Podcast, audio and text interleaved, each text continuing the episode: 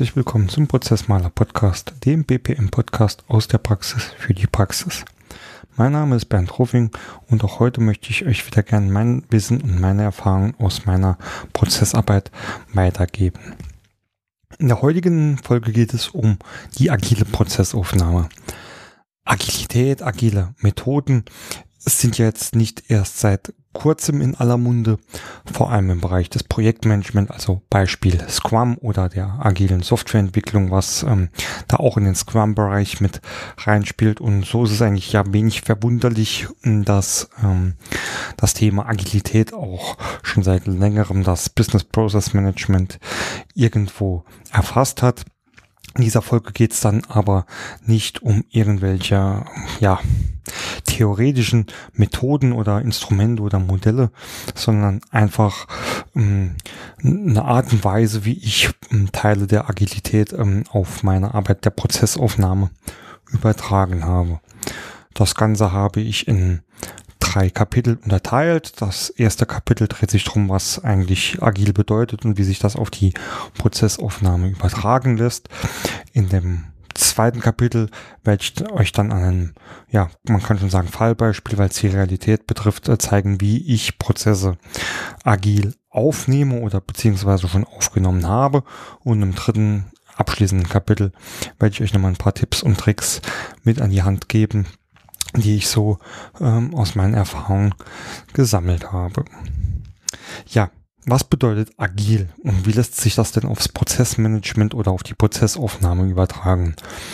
Ich will da jetzt nicht zu historisch werden, dass ähm, das Thema Agil oder Agilität kommt eigentlich aus der Softwareentwicklung und da haben sich mal ein paar Leute zusammengeschlossen und haben ein, ein Manifest mit zwölf Prinzipien für die ähm, Softwareentwicklung, für die agile Softwareentwicklung zusammengestellt. Das findet ihr auch ähm, äh, ganz einfach über Google, wer das jetzt äh, genau lesen will. Ich will die zwölf da jetzt auch nicht wiedergeben, sondern einfach äh, in meinen Worten oder in meiner Ansicht ähm, die, die drei wichtigsten einfach mal ähm, herausstellen. Und der erste oder das erste wichtigste Prinzip für mich ist eigentlich, dass es ähm, kleine Schritte ähm, gibt, also kleine, äh, kleine zeitlich begrenzte Schritte ähm, definiert werden, um ein schnelles Ergebnis zu erzielen, vor allem im, immer im Hinblick auf ähm, Kundensicht, also die, die agile Softwareentwicklung ist davon ausgegangen, zu sagen, okay, wir programmieren jetzt lieber mal etwas ganz schnell und zeigen das dem Kunden, anstatt dass wir uns da jetzt ein halbes Jahr einsperren und rumprogrammieren und zeigen dem Kunden dann etwas, äh, das er vielleicht gar nicht so mag oder ähm, äh, das überhaupt gar nicht seinen Anforderungen entspricht.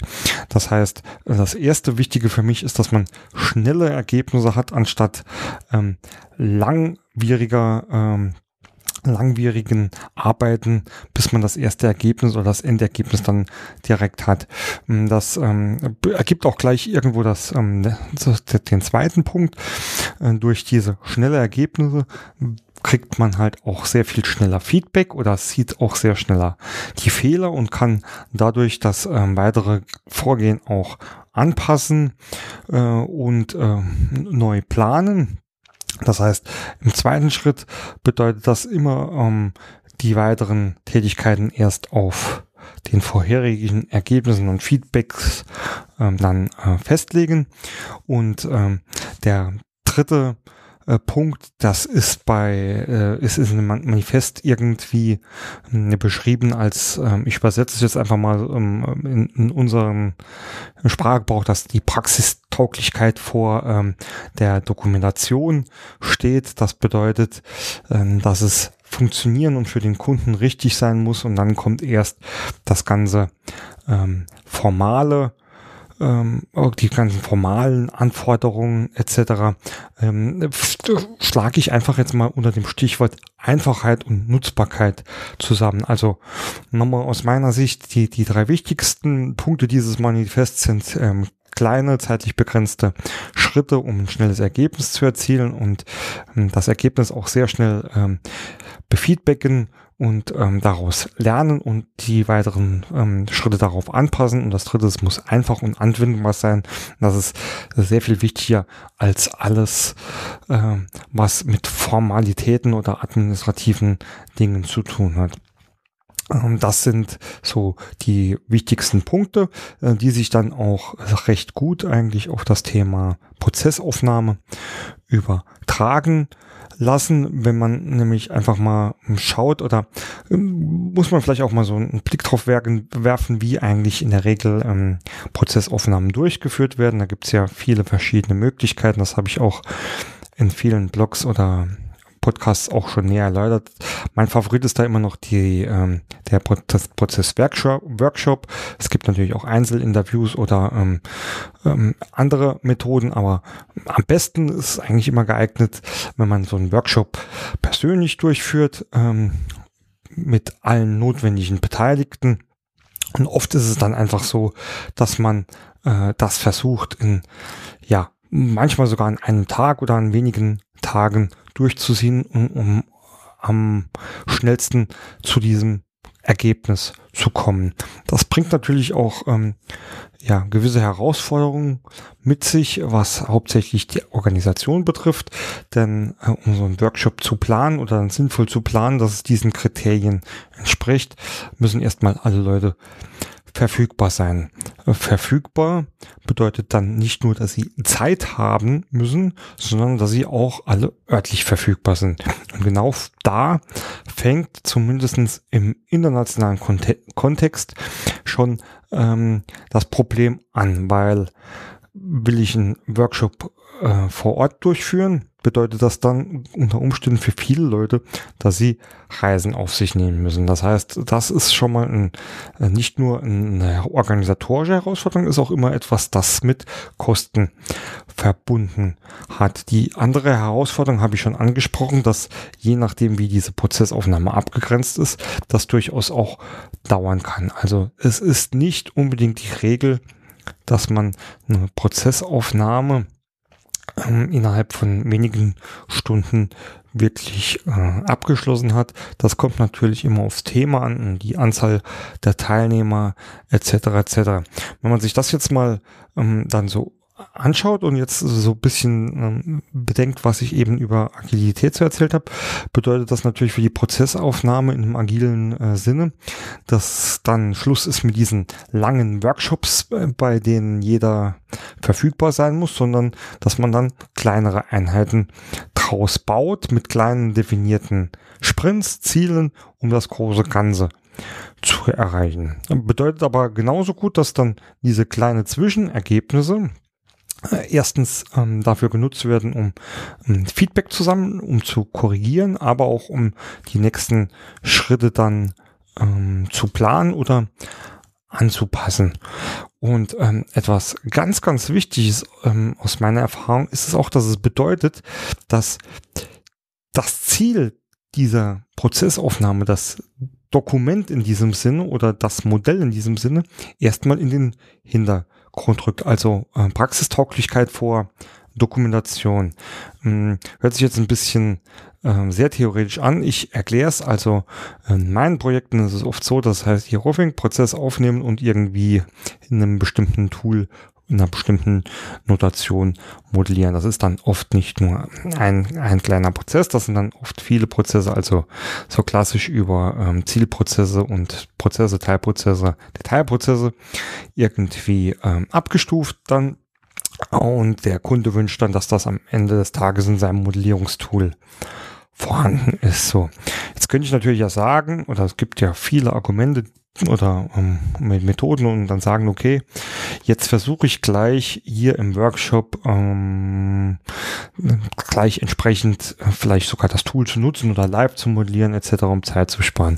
So, aber genau das bedeutet für mich agil nicht, für, weil ähm, in diesem Moment habe ich verschiedene Herausforderungen. Ich habe das auch in einer sehr frühen Folge des Prozessmaler Podcasts ähm, schon mal erwähnt, ähm, indem ich ähm, gesagt habe, für mich ist das eine eher ungünstige Lösung mit zu viel Technik, also ähm, angefangen von PC und Beamer und dann auch noch äh, den Modellierungstools zu arbeiten, weil ich da die Erfahrung gemacht habe, dass ich hier die Beteiligten, die Workshop-Teilnehmer sehr schnell abhänge. Das Beispiel ist, ich ähm, beame dann halt ähm, die Modellierungsoberfläche an die Wand und fange da an, verschiedene Kästchen und Bilder und Pfeile auf dem Desktop oder auf dieser Leinwand dann anzuordnen und hin und her zu schieben. Dann trage ich Text ein, dann habe ich oben was vergessen und dann scrolle ich da mal schnell hin und äh, das Ende vom Lied ist eigentlich, dass die Teilnehmer da äh, total durcheinander sind und man nicht mehr folgen können, irgendwann auch aussteigen und das ist dann natürlich in einem Aufnahmeworkshop so mit das Schlimmste, was passieren kann. Also bedeutet für mich hier agil etwas, was ich prinzipiell schon immer dann auch in meiner Methodik getan habe, zu sagen, okay, im Workshop ähm, oder in der Prozessaufnahme, da wird erstmal äh, eine sehr einfache Form ähm, der Dokumentation oder Visualisierung genutzt. Und wenn das alles vollständig ist und die Leute das verstanden und abgenickt haben, dann kann ich ähm, das in die Modelle einarbeiten und mit den Modellen auf die Leute zugehen. In einem klassischen ähm, oder klassische Methodik natürlich im Workshop ist, mit, mit Moderationskarten zu arbeiten oder am Flipchart äh, oder ähnliches und äh, das dann später auf die ähm, Modelle und entsprechenden Notationen und Syntax äh, zu übertragen. Ein weiteres schönes Beispiel, was das betrifft, äh, sind dann äh, Konnektoren. Ja, viele äh, Konventionen meiner Kunden sehen halt äh, Konnektoren in ihren Regeln vor, was jetzt erstmal wertfrei ist. Ähm, was aber auch bedeutet, wenn ich jetzt anfange, hier plötzlich mit irgendwelchen Konnektoren an meinem Moderations- oder meiner Moderationswand darum zu malen, die da einzubringen, dann ähm, wird das sehr schnell zu Verwirrung, zu, zu Missverständnissen führen, die ich an dieser Stelle einfach äh, noch nicht gebrauchen kann, weil was im Fokus steht, ist erstmal eine einfache Art und Weise, den Prozess darzustellen. Und in diesem Sinne finde ich, ähm, habe ich das eh schon immer irgendwie so ein bisschen getan, aber wenn man sich das Thema Agil dann ein bisschen näher anschaut, ist das äh, dann auch nochmal, ja, eine Bestätigung eigentlich dafür, dass man manche Sachen vielleicht erst ans Ende stellen soll. Okay, ähm, war jetzt ein bisschen ähm, theoretischer Ausflug oder ein bisschen Herleitung. Ähm, Im zweiten Kapitel möchte ich jetzt gern erwähnen oder einfach mal erzählen ähm, an einem wirklich ähm, konkreten Praxisbeispiel, ähm, wie ich eine Prozessaufnahme über verschiedene Teilprozesse und Detailprozesse in einem internationalen Projektteam äh, durchgeführt habe. Also der Hintergrund ähm, ist somit auch schon klar. Es ging hier nicht nur um einen kleinen Teilprozess, sondern wir haben einen End-to-End-Prozess aufgebaut mit verschiedenen Prozessen. Die haben wir auch ähm, schon in Teilprozesse untergliedert. Das haben wir alles in einem Workshop an einem halben Tag geschafft. Es ging dann darum, dass man diese Teilprozesse noch ähm, detailliert beschreiben soll. Das Ziel war es, diese Detailprozesse zu den Teilprozessen als EPK zu, darzustellen, also als erweiterte EPK. Ähm, kurz nur zur Erläuterung, das bedeutet zusätzlich zu den ähm, Tätigkeiten äh, noch weitere Informationen wie zum Beispiel die beteiligten Rollen, die beteiligten Systeme, äh, In- und Output-Faktoren. Ähm, es waren noch ein paar mehr, aber lassen wir das jetzt mal außen vor. So, ähm, das war das Ziel, also die Ausgangslage war klar. Wir hatten den End-to-End-Prozess, wir hatten die, ähm, die Teilprozesse, das haben wir alles in einem ähm, persönlichen Workshop vor Ort durchgemacht und ähm, dann war es auch schon ähm, so weit, dass man, dass sich das Team wieder trennen musste. Also für diesen Workshop ähm, oder ähm, in dem Projekt war es einfach so, dass man sich einmal im Monat ähm, zu ein bis zwei Workshop-Tagen persönlich getroffen hat und äh, da die Prozessarbeit ein Bestandteil davon war, aber auch nicht alles. Und so ähm, standen wir eigentlich vor der Herausforderung, okay, wie gehen wir jetzt vor? Ähm, ständig hier die Leute einfliegen zu lassen, äh, ist wahrscheinlich ähm, also war keine Lösung, weil das ähm, auch wegen der Verfügbarkeit, ähm, also mal ganz abgesehen von den Kosten von der Verfügbarkeit einfach nicht möglich war, weil die Teammitglieder ja auch ihr Tagesgeschäft äh, zu erfüllen hatten. Ähm, die vier Wochen wieder verstreichen zu lassen oder ähm, das Ganze immer nur in diesen monatlichen Meetings zu machen, hätte viel zu lang gedauert, weil ähm, da hätte wir, hätten wir mit Sicherheit drei bis vier Monate gebraucht, bis wir da äh, zu einem Abschluss gekommen wären. Also war mein Vorschlag, ähm, dass wir das Ganze doch ähm, auf einem eher agileren äh, Weg angehen. Und der war das folgende. Ähm, der war der folgende. Was ich ähm, getan habe, war ähm, den Teammitgliedern im Rahmen dieses ähm, Workshops ähm, vorzustellen, wie ich gerne weiter mit ihnen die Prozesse aufnehmen möchte. Und das ist ganz, ganz ein wichtiger Faktor auch schon, dass ich ähm, quasi meine Methode und die Vorgehensweise mit dem kompletten Team besprochen habe und alle Fragen Befürchtungen oder was auch immer schon in, im Vorhinein klären konnte. Das heißt, ich habe da niemand mit etwas überfallen, sondern jedem war von vornherein ganz genau klar, wie es weitergeht. Ähm, auch so eine Geschichte der Agilität, dass es eine, eine sehr hohe ähm, Kommunikation gibt und ähm, auch eine sehr ähm, hohe persönliche Basis. So, was habe ich getan? Ich habe äh, mir die äh, Liebuk-Methode zu Nutzen gemacht um die Detailprozesse aufzunehmen. Über Lipok habe ich schon mehr als einmal im Podcast gesprochen oder im Blog geschrieben. Nur nochmal so viel zusammen, ähm, ähm, also nur so viel nochmal in Kürze. Die Lipok-Methode ist eine äh, eine tab tabellarische Form der Dokumentation. Da kann man von ähm, Grobprozessen oder High-Level-Prozessen High von Big Pictures bis runter zu Detailprozessen, je nachdem alles erfassen. Äh, LIPOC steht dabei für die fünf wichtigsten Informationen, die man dazu erfasst. Und das ist äh, L für Lieferant, I für Input, P für den Prozess, O für die äh, für den Output und K für den Kunden. Und im Englischen ist das Ganze als SIPOC bekannt, S für Supplier statt Lieferant und ähm, C für Customer für Kunde. So, Jetzt, ähm, wer jetzt vielleicht denkt, okay, äh, Rufing, das ist jetzt ja auch nicht so, dass wirklich Agile denen einfach so eine Libok-Liste zu schicken und das ausfüllen zu lassen und dann äh, das auszuwerten etc. Das war es nämlich dann auch nicht, was ich getan habe, sondern was ich ähm, denen gezeigt habe, dass äh, was Libok ist, was diese Methode beinhaltet. Nur, das waren im Endeffekt auch alles ähm, ja, ich nenne es jetzt mal Prozessanfänger, die noch nicht so viel mit Prozessarbeit zu tun hatte, hatten. Deswegen habe ich äh, ihnen gesagt, so jetzt machen wir kleine Schritte und mit den kleinen Schritten arbeiten wir.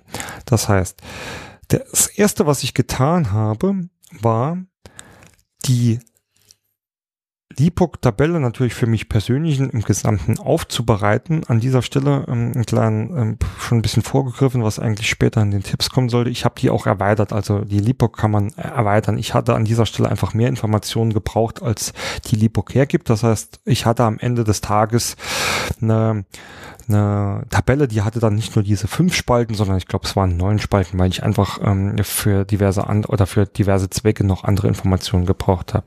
So, aber ich habe gesagt, was ihr jetzt von mir kriegt, ist eine einfache Tabelle. Da steht am in der ersten Spalte eine Nummer.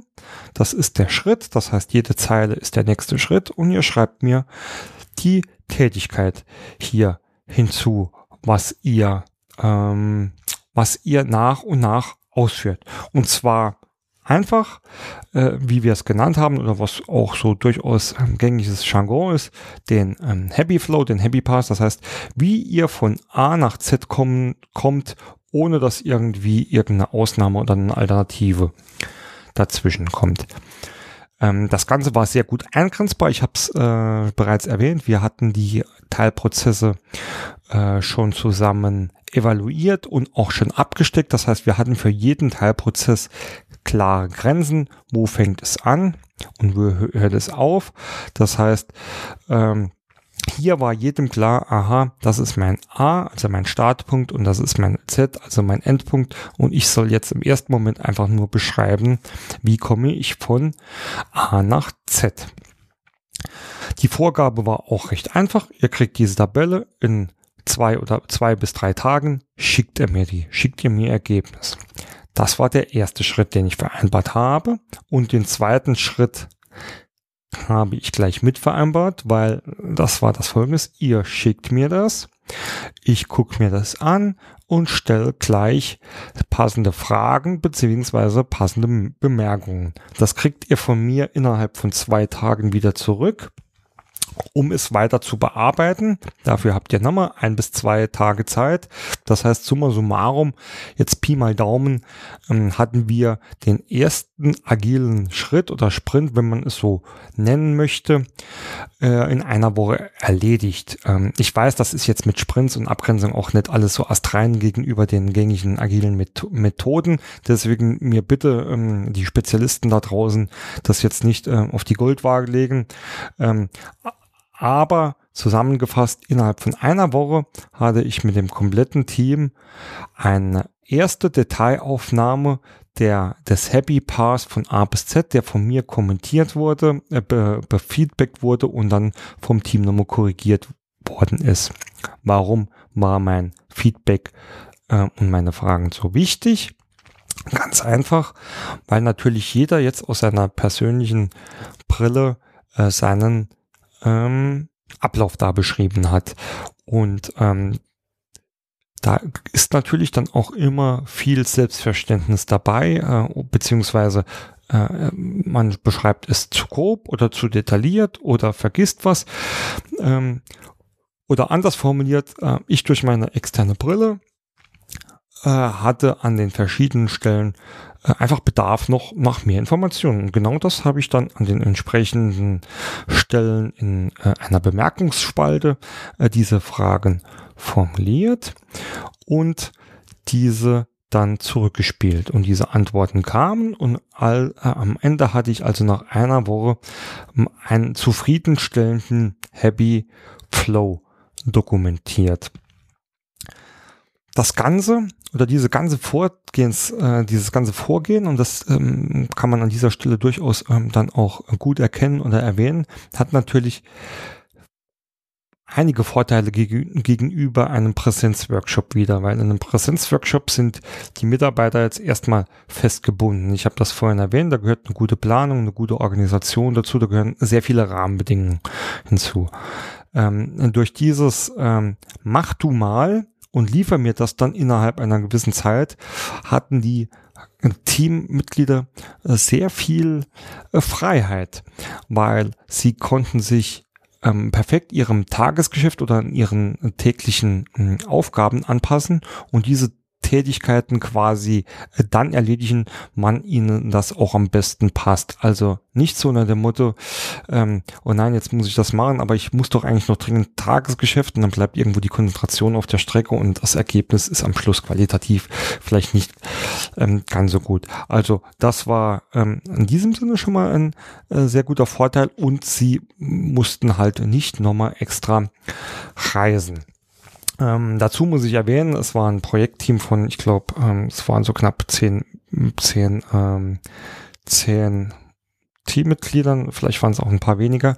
Und was wir ähm, vor, äh, im Vorhinein gemacht haben, das äh, muss ich noch erwähnen, ist äh, bei der, ähm, nach der Gestaltung der Teilprozesse haben wir für jeden Teilprozess quasi so eine Art ja, Arbeitspaket oder Teilprozessverantwortlichen äh, benannt. Das heißt, hier hat auch nicht, ähm, nicht jeder jeden Prozess bearbeitet, sondern äh, jeder hatte so äh, seinen äh, Fachprozess ähm, klassisch waren das dann die ähm, Subject Matter Experts, äh, die den bearbeitet haben. Das heißt, da war auch am Ende des Tages da, das Volumen für die einzelnen Leute überschaubar. Ist auch nochmal ein Vorteil, deswegen erwähne ich das eigentlich, weil ähm, das kann man so oder so argumentieren. Einerseits kann man sagen, okay, ähm, ist ja auch so ein bisschen das, der Design Thinking Ansatz, wenn man auch schon mal bei Agilität sind, der sagt, man lässt ähm, äh, oder kriegt auch sehr gute Ergebnisse, wenn man sehr viele verschiedene Personen ähm, über etwas drüber ähm, gucken lässt oder in etwas beteiligt, auch wenn sie artfremd sind. Das kann ich auch absolut bestätigen. Das habe ich schon sehr oft in meinen Workshops festgestellt, dass ähm, genau die, die ähm, nicht ähm, als äh, Subject Matter äh, Experts oder Fachexperten für einen bestimmten Prozess äh, mit anwesend waren, da ähm, ein sehr gutes Feedback oder sehr gute Ideen mit eingebracht haben.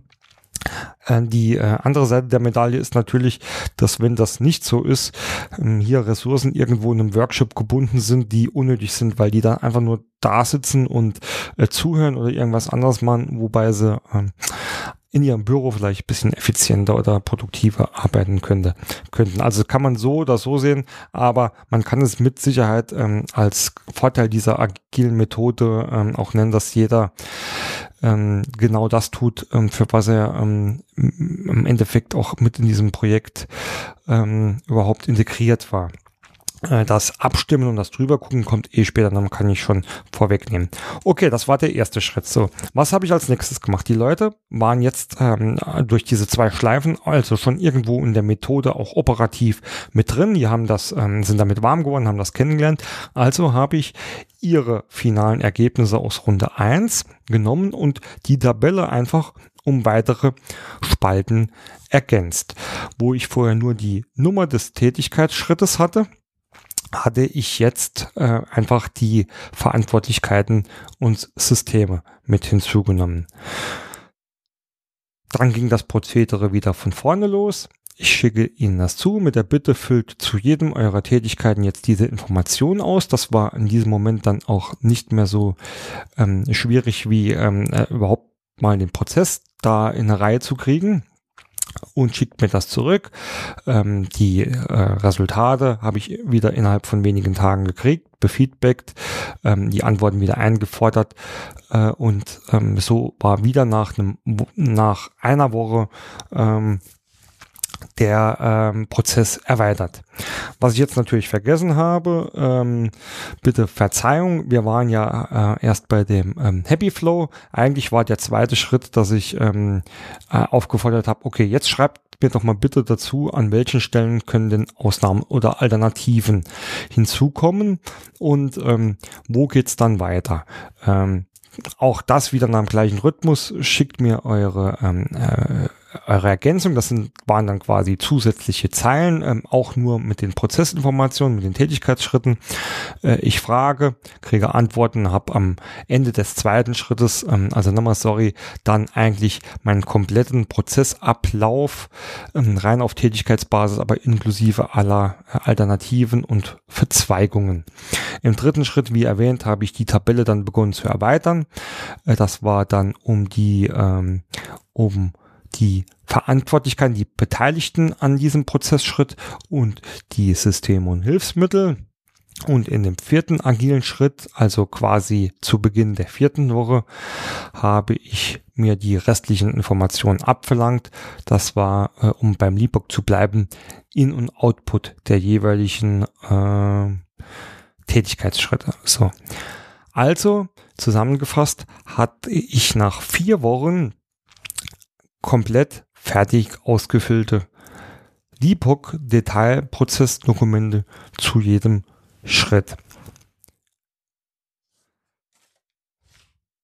Das war natürlich aber auch noch nicht alles, weil jetzt kam auch nochmal ein ganz wichtiger Punkt. Und zwar, ähm, dass man das alles nochmal persönlich abstimmt, ähm, wo bislang die Kommunikation eigentlich rein auf E-Mail-Basis äh, war, also Aufgaben hin und her schicken, ähm, kam jetzt nochmal der persönliche Faktor hinzu und das waren äh, zwei ähm, zwei Dinge eigentlich. Einmal, dass ich die die Finale oder die ja die den Lipok-Entwurf bis zum äh, jetzigen Zeitpunkt persönlich in einer kleinen Webkonferenz mit dem jeweiligen ähm, Fachexperten durchgegangen bin und da auch nochmal ähm, an der einen oder anderen Stelle mehr Details erfragt habe oder offene Punkte oder Fragezeichen geklärt habe und so die äh, Lipok in diesem Sinne mit dem Fachexperten finalisiert habe, das mit der kompletten Runde. Und dann kam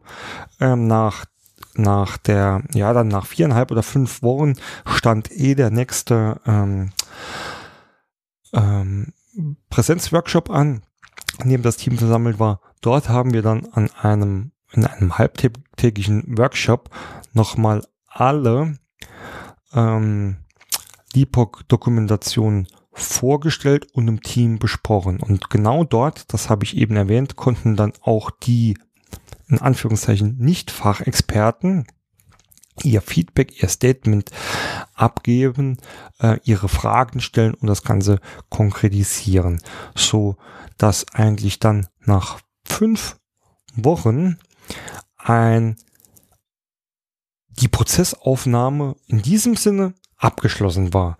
Und das Ganze war einfach nur deswegen möglich, weil wir über diese, über den Ansatz oder von dem Ansatz des, des Persönlichen, des Workshops in der ganzen Gruppe weggegangen sind zu einem ähm, agilen Ansatz, mehr persönliche bilaterale Arbeit, mehr kleinere Schritte, schnelleres Feedback, schnellere, schnelleres Fragen stellen, schnelleres Anpassen ähm, der Vorgehensweise oder der nächsten Schritte. Also das muss ich vielleicht jetzt äh, auch noch dazu erwähnen, wenn ich jetzt eben äh, eben habe ich ja nur erwähnt, welche Tabellen oder welche Spalten ich jetzt hinzugefügt habe. Das hatte ich natürlich vorher auch irgendwie so ein bisschen im Hinterkopf, wie ich das angehe, aber ähm, tatsächlicherweise habe ich es auch angepasst auf ähm, die Qualität, die ich da zurückbekommen habe. Also auch hier habe ich mich ähm, der Methode quasi angepasst und gesagt, okay, jetzt ähm, traue ich mir zu, denen auch da schon mal eine dritte Spalte hinzuzufügen und ähm, bin mir sicher, dass die Ergebnisse noch gut sind oder ähm, auch wie ich die Fragen gestellt habe. Bei dem einen oder anderen hat man halt gemerkt, okay, der ist da schon mehr äh, prozessaffin, mehr im Thema. Da kann ich ruhig schon mal ähm, die Fragen etwas detaillierter stellen oder mehr ins äh, mehr ins Eingemachte gehen. Bei dem einen oder anderen hat habe ich mir die Fragen einfach auch dann für dieses persönliche Gespräch auf, ähm, aufgehoben. Okay, wo waren wir? Fünfte Woche ungefähr, also fertig, fertig dokumentiert, aber ähm, das war ja noch nicht das, ähm, das Ziel oder die Anforderung an mich, das Ganze quasi auch äh, in EPK-Form äh, zu bringen. Das ist etwas, was ich bereits parallel machen konnte. Das heißt, vom Beginn der agilen äh, LIPOC-Aufnahme habe ich mit allen Resultaten, die ich bekommen habe, schon begonnen, das Ganze zu modellieren. Entspricht auch der mir, der von mir immer empfohlenen Vorgehensweise, erst die Tätigkeiten und den Heavy Flow und die Ausnahmen dann alles andere hinzu zu modellieren, hatte für mich natürlich den wahnsinnigen Vorteil. Ich hatte am Ende des Tages ähm, oder zwischendurch immer eine sehr gut fundierte ähm, Informationsbasis, die habe ich einfach in das Modell übertragen. Ich musste dann nimmer viel hin und her schieben oder viel überlegen, weil das Ganze alles äh, wirklich schon in einer super Struktur war. Also nicht umsonst empfehle ich ja auch immer ähm, oder ist es ein Tipp von mir, dass äh, die LIPOC-Tabelle äh, tatsächlich eine sehr gute Basis ist, wenn es darum geht, später EPKs zu modellieren. Dann erspart man sich ähm, schon viel an strukturellem Aufwand. Hab das Ganze parallel modelliert und nachdem wir in der fünften Woche ähm, also in diesem Präsenzworkshop da den Haken an die Aufnahmen gemacht habe, habe ich bereits an diesem Workshop schon mal ähm, eine kurze Einführung gegeben, was ist denn eigentlich so eine EPK, äh, was bedeutet das? Das war dann äh, für die Leute auch äh, tatsächlicherweise sehr, sehr viel einfacher zu verstehen, weil sie gesehen haben, dass das einfach nur die Informationen aus dieser Tabelle sind, die, ähm, die da irgendwie grafisch aufbereitet sind und dann halt ein bisschen in Kästchen und bunt und so weiter und so fort sind. Ähm, das heißt, da hatte ich auch den großen Vorteil, dass ähm, da schon sehr viel mehr ähm, Akzeptanz äh, oder auch ähm, ja, Know-how vorhanden war. Hab kurz vorgestellt, wie sieht das aus, wie geht es weiter und die weiteren Schritte waren dann ähm, relativ einfach. Ich habe ähm, die ähm, modellierten Prozesse wieder ähm, nach den Workshops an die einzelnen Teammitglieder versendet und mit der Bitte um Prüfung und in diesem Sinne Feedback von ihrer Seite. Da gab es dann immer mal wieder Wording oder Anpassungsprobleme, beziehungsweise als Bild hat man dann doch die ein oder anderen Sachen nochmal ähm, mehr erkannt oder sind dazugekommen. Ich habe die angepasst, dann nochmal zu einer Abnahme rausgeschickt. Das war der Step, den wir dann bis ähm, zur Kalenderwoche äh, oder bis zur Woche 6 hatten.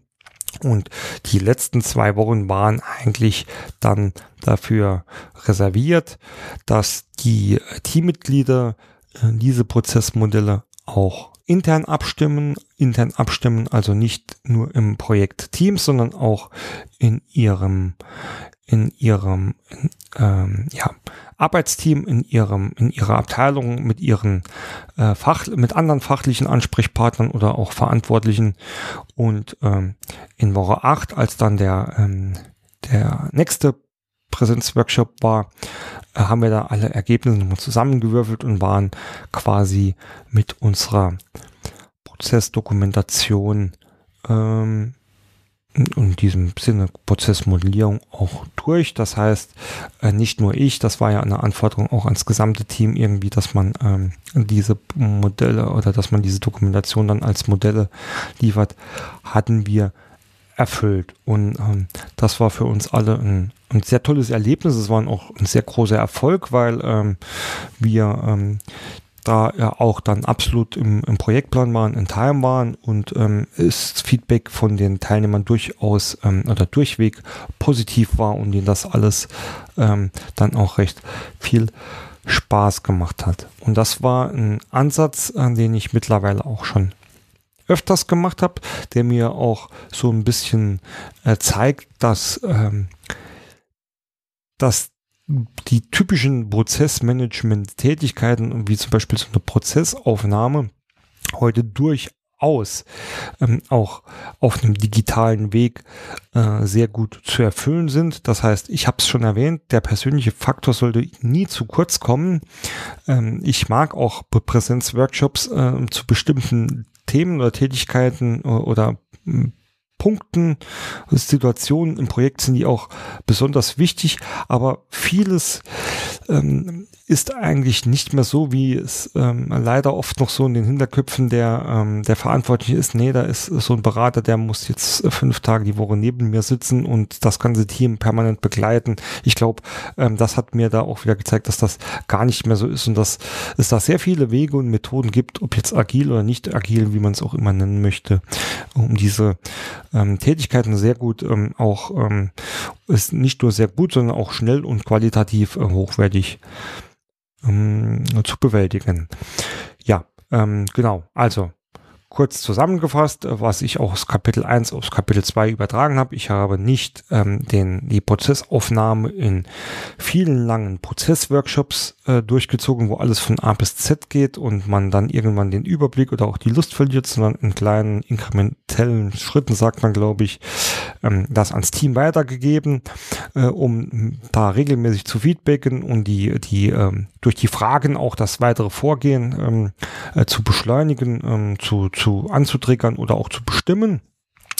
Und das über mehrere Schritte quasi von einem weißen, äh, von einer weißen Blatt Papier, einer leeren Excel-Liste nur mit Überschriften äh, so weit gefüllt, bis äh, eine komplette Detailprozessdokumentation quasi final vom Team abgenommen werden konnte und erst dann dieser Ansatz praxistauglich, ähm, weil die, das Team hat das verstanden, das Team äh, konnte damit arbeiten, konnte damit leben, konnte das äh, gut selbst füllen, ohne äh, an der Hand genommen zu werden. Erst dann bin ich hingegangen und habe das in Form gegossen, in Form ja, in diesem Sinn in Form von einer EPK und das dann zum Ende gebracht.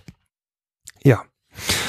Äh, das Ganze lässt sich mit Sicherheit auch noch auf ähm, äh, viele andere Tätigkeiten, ob es jetzt bei der Prozessaufnahme ist oder äh, bei der Prozessgestaltung Gestaltung, also auch vielleicht nur mal kurz ein Beispiel, einen ähnlichen Ansatz habe ich jetzt mit einem äh, kleinen Kunden gefahren zum Thema ähm, Prozessarchitektur und Prozesslandkarte erstellen, ähm, inklusive End-to-End -End. und wir haben uns tatsächlicherweise bislang noch nicht einmal getroffen, aber die Prozesslandkarte steht schon, äh, da steht dann jetzt aber demnächst der, äh, ein persönlicher Abstimmworkshop, ähm, um das Ganze zu vollenden an, also ähm, so, dass ich nenne es jetzt mal bewusst salopp, das Hin und Her und kleine Sachen, die auch ähm, ähm, von jedem, der nichts mit Prozessmanagement zu tun hat, ähm, zu erfüllen ist, das hat bislang sehr gut funktioniert.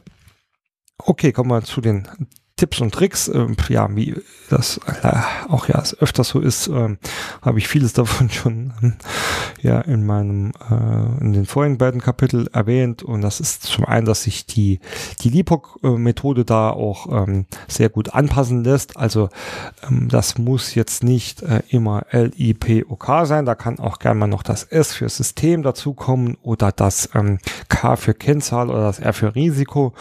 Das hängt natürlich ganz davon ab, welches Ziel man mit der Prozessaufnahme äh, verfolgt, beziehungsweise wie die Konventionen und Regeln äh, gestaltet sind.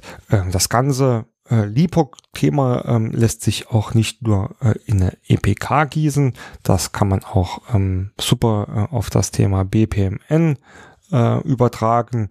Und äh, mit anderen Notationen habe ich da jetzt nicht so viel Erfahrung, aber ich bin mir sicher, dass wenn's, wenn man die LIPOC ein bisschen ähm, anpasst, dass das dann auch auf andere Notationen, ähm, Methoden äh, passt.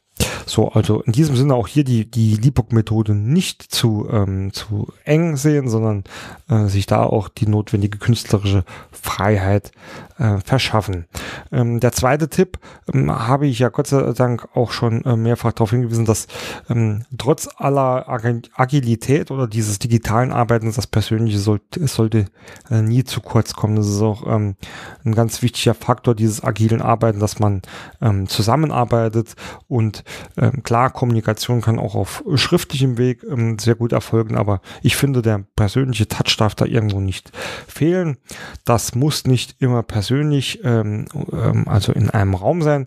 Ähm, wie gesagt, ich glaube, dass da das Telefon oder Webkonferenzen oder auch Videokonferenzen, da muss man auch einfach mal die Scheu verlieren, dass man sein äh, Webcam da an, anstellt. Äh, die ein bisschen verlieren und dann hat das äh, irgendwie durchaus schon den notwendigen persönlichen Charakter, ähm, den es da oft auch braucht. Ähm, ähm ich meine, die Schritte sind klein und, äh, und auch einfach, aber ich, man kann es auch äh, immer nur wiederholen. Für uns äh, aus Sicht des Prozessmanagements oder des Prozess Managers oder Prozessberaters ist das natürlich alles triviales Geschäft und wir machen das schon ewig, aber für viele äh, ist es gar nicht so einfach, einfach mal zu sagen, hey, was ist denn da jetzt Input oder Output, ja? Und da braucht man irgendwie auch so ein Stückchen ähm, persönlichen Touch und da muss der, ähm, der auf der Gegenseite wissen, hey, hier steht noch jemand, hier ist noch jemand, den kann ich immer fragen, der ist da und zwar persönlich und nicht mit irgendwelchen FAQs oder sonst was. Und der dritte Punkt, das ist nämlich etwas, was jetzt ähm, auch schon so ein bisschen äh, mit ähm, in den ersten Punkt fällt, also indem ich gesagt habe, die Liebok-Methode, die darf man nicht so ernst nehmen. Ganz, ganz wichtig ist natürlich, dass man sich selbst auch kritisch bei solchen Geschichten ähm, ja gegenübersteht. Also für mich war das damals auch ein erster Test. Ich wusste nicht, ähm, äh, wie und ob das funktioniert mit dem internationalen Team, äh, von denen noch keiner wirklich Prozesserfahrung äh, oder Prozessarbeitserfahrung hat und in dem es aber durchaus auch ähm, zeitkritisch war. Das heißt, da viel länger als die zwei Monate hat man auch einfach nicht und ähm, ähm, deswegen bereit zu sein, diese Methode auch äh, oder seine Methoden auch anzupassen. Das hat ähm, jetzt auch nicht nur was mit, äh, mit der agilen Methode zu tun, sondern kann ich prinzipiell empfehlen, ähm, aus Sicht eines äh, Prozessberaters, eines Consultants. Ähm, ich kenne meine Methoden, ich weiß, welche Methoden ähm, grundsätzlich funktionieren, aber die Betonung liegt hier auf grundsätzlich, weil das gibt natürlich nie eine 100% äh, Sicherheit. Viele Methoden funktionieren in bestimmten Situationen gut, in anderen Situationen funktionieren andere Methoden besonders gut, aber wie gesagt, eine Garantie hat man hier nie. Deswegen sollte man immer auch bereit sein, ähm, seine Methode anzupassen. Und äh, für mich war damals klar, wenn da nach der, der ersten oder der zweiten Woche äh, ich feststelle, dass die Ergebnisse nicht von der Qualität sind und äh, es wir äh, pro Tag äh, 50 E-Mails hin und her schicken müssen wegen Fragen und hinher, dann breche ich das Ganze äh, direkt ab und sitze mich von mir aus selbst in den Flieger und äh, nehme die Leute äh, dort an die Hand, äh, denn am Ende zählt äh, das Ergebnis und äh, nochmal die Einfachheit und die Praxistauglichkeit. Ähm, und das betrifft ähm, nicht nur das Ergebnis oder die Dokumentation oder den Prozess ähm, an sich, sondern vor allem auch ähm, den Berater und die Methode des Beraters. Ähm, deswegen da von mir auch der Tipp, ähm, einen Plan zu machen oder ein Vorgehen zu machen, eine Methode sich zu überlegen, ist super, aber man muss die halt auch dementsprechend anpassen können. Das ist nämlich dann auch ein Stückchen weit agil. Ja, das war's ähm, zur heutigen Folge. Wie immer zum Abschluss ein kleiner Orga-Blog, prozessmaler.de. Da findet ihr alle Kontaktdaten und ähm, ja, Links zu den sozialen Netzwerken, wo ich mich freuen würde, wenn ihr euch mit mir, wenn Sie sich da mit mir vernetzen. Ähm, dort gibt es ähm, auch den Abo-Button für den Podcast, wenn der gefällt. Also gerne dann auch eintragen, würde ich mich freuen. Ansonsten freue ich mich äh, über jede Mail oder über jedes Feedback, Vorschläge zu Themen etc. Äh, ich versuche alle E-Mails äh, immer zeitnah äh, zu beantworten. Ähm, ansonsten findet ihr zum Beispiel Vorlagen für die Liebbook ähm, Methode und viele weitere Lösungsansätze in der bbmbibliothek.de. Das ist so meine ähm, ähm, ja, Lösungsplattform zur Organisation und Darstellung von Geschäftsprozessen, ähm, die wir da, wir, also wir vom Team von Prozess.0, ähm, da regelmäßig füllen. Dort könnt ihr euch kostenlos registrieren. Dort gibt es dann auch immer ganz viele äh, weitere ähm, Infos und, und äh, Tipps und Tricks. Und das Ganze ist ähm, kostenlos, die Registrierung mit einem Starterpaket. Ja, äh, würde mich freuen, euch auch dort irgendwie äh, anzutreffen. Ansonsten äh, vielen Dank fürs Zuhören. Ich wünsche euch viel äh, Spaß und viel Erfolg bei eurer Prozessarbeit. Ähm, euer Bernd Rupping.